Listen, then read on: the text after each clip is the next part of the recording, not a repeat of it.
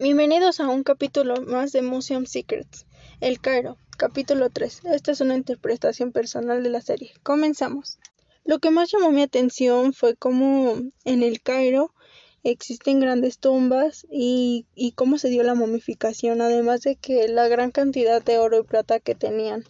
Eh, otra cosa que llamó mucho mi atención fue cómo en el Valle de los Reyes hay demasiados túneles y cómo a pesar de eso eh, hubo los saqueos dentro de y también algo que llamó mucho mi atención fue cómo R el valiente eh, fue apodado así debido a la forma en la que fue asesinado ya que las tribus asiáticas eh, le hicieron una tortura como espectáculo y, y, lo muestra todo su momia, ¿no? Como a través de las cicatrices que tiene su momia pudieron descubrir los sucesos que pasaron a través de diversas teorías.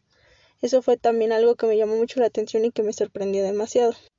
Otra cosa que me sorprendió demasiado y fue como el rey Tutankamón y tenía, bueno, demasiado dinero, ¿no? Fue de secretos de los faraones, pero siempre fueron como sufrían de saqueos y como hasta descubriendo más historia como lo de Susenes, eh, se dieron cuenta de que él tenía mucho oro y, joyas en tiempos de crisis. Entonces esto se dio y descubrieron que él era uno de los principales saqueadores.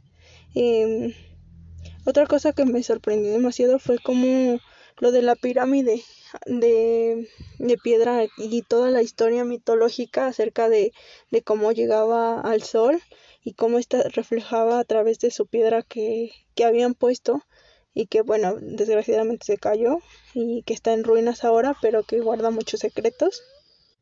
Algo que de plano no me gustó fue cómo ahora se da la falsedad de la momificación. Bueno creo que también en esos entonces pero ahora lo podemos ver hasta en el turismo, ¿no? Realmente al turista le vendes cualquier cosa, lo haces pasar como un, un objeto de, de valor para la sociedad cuando realmente no es así.